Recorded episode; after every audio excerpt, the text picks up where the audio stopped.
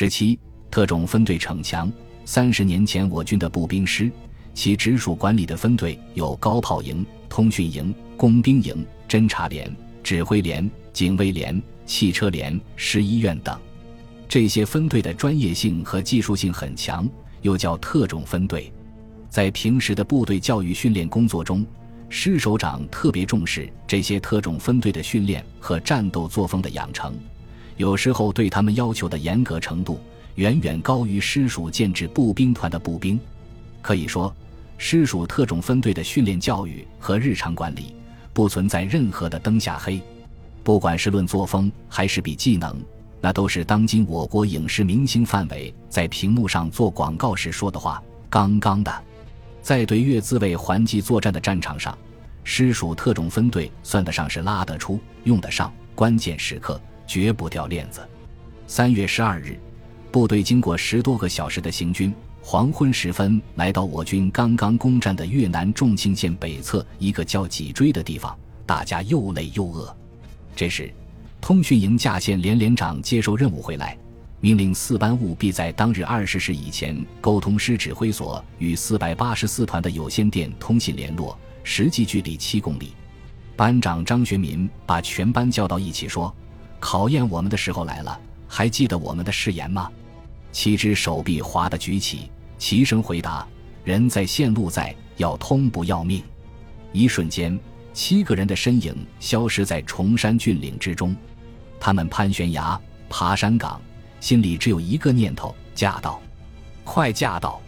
由于过度疲劳和饥饿，体力渐渐不支，放线和落车也随着慢了下来。每个人的身前背后都浸透了汗水，嗓子眼干渴的想冒烟。无奈，他们再次轻装，暂时丢弃一些东西，身上只留线料和武器，咬着牙继续前进。时间一分一秒的流逝，线路也在一米一米的延长。翻过一座山坡，他们抄近路来到公路转弯处，突然前面枪声大作，还夹杂着爆炸声。原来一辆军车不慎压响了敌人埋设的地雷，他们知道自己已经到了敌人布设的雷区。随着张班长不怕死的跟我来一声召唤，大家毫无畏惧的一溜烟穿过公路，很快架通了线路，时间只用了三十七分钟。师汽车连在战斗中先后配属给全师十八个单位执行机动作战任务，共出车一千零六十四台次，安全行驶达十二万九千四百七十一公里，保证了部队打到哪里，运输任务就完成到哪里。二月二十六日夜幕降临，经过一天紧张运输的战士陈祖贵，又接到抢送伤员回国的任务。汽车在崎岖的山道上前进。他机智勇敢，一会儿关掉灯光，挂入低速档；一会儿突然打开灯光，高速冲过危险区。当航至东西以北路段时，忽然枪声四起，子弹横飞，遇到了越军的袭击，子弹穿透了他的左脚、左手和头部，他五处负伤，昏了过去。后续车辆的马达声和还在噼噼啪啪作响的枪声，把他从昏迷中唤醒。一个念头在他脑海里闪出。这段公路狭窄，自己的车停在中间，后续车辆不能通过，影响友军的通行，还会增加伤亡。他想，就是死，也要把自己的车子挪到路边，给战友们让出道来。他咬紧牙关，用尽力气撑起身体，点火，重新起步。他用带血的手，使劲把方向盘向右打，道路被让开了，后续车辆冲过去了。可是他。又昏迷了过去。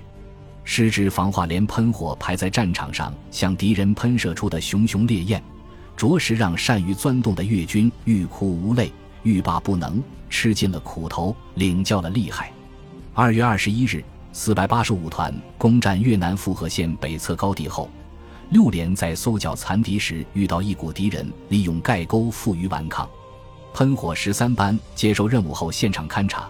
发现盖沟的前后已被步兵六连用火箭筒和炸药包炸塌，而敌人仍然从南端沟口附近一个朝天开的洞口向外射击。由于盖沟走向弯曲，步兵火器不能奏效，前去爆破的步兵战士都负了伤。如果喷火器进行平角射击，也同样起不了作用。怎么办？班长郑能富提出用喷火掩护喷火的办法，受到大家的一致赞同。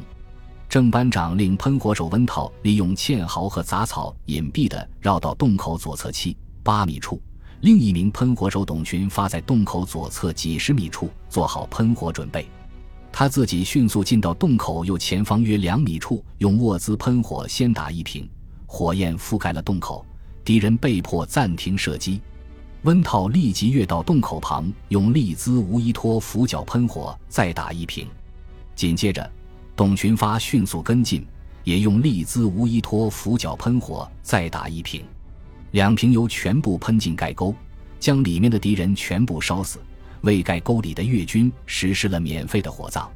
通讯营无线连在战斗中担负着全师对上对下的无线电通讯任务。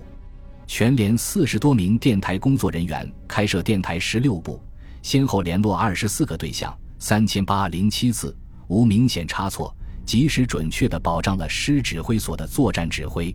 二月二十三日，部队徒步向高平挺进，一台是车台，发电机有七十多斤重，整个机件足有四百二十多斤。怎么办？背。他们将机件拆开，每人背一件。连长雷文才抢先背起发电机，走在队伍前面，带领大家攀悬崖、走峭壁。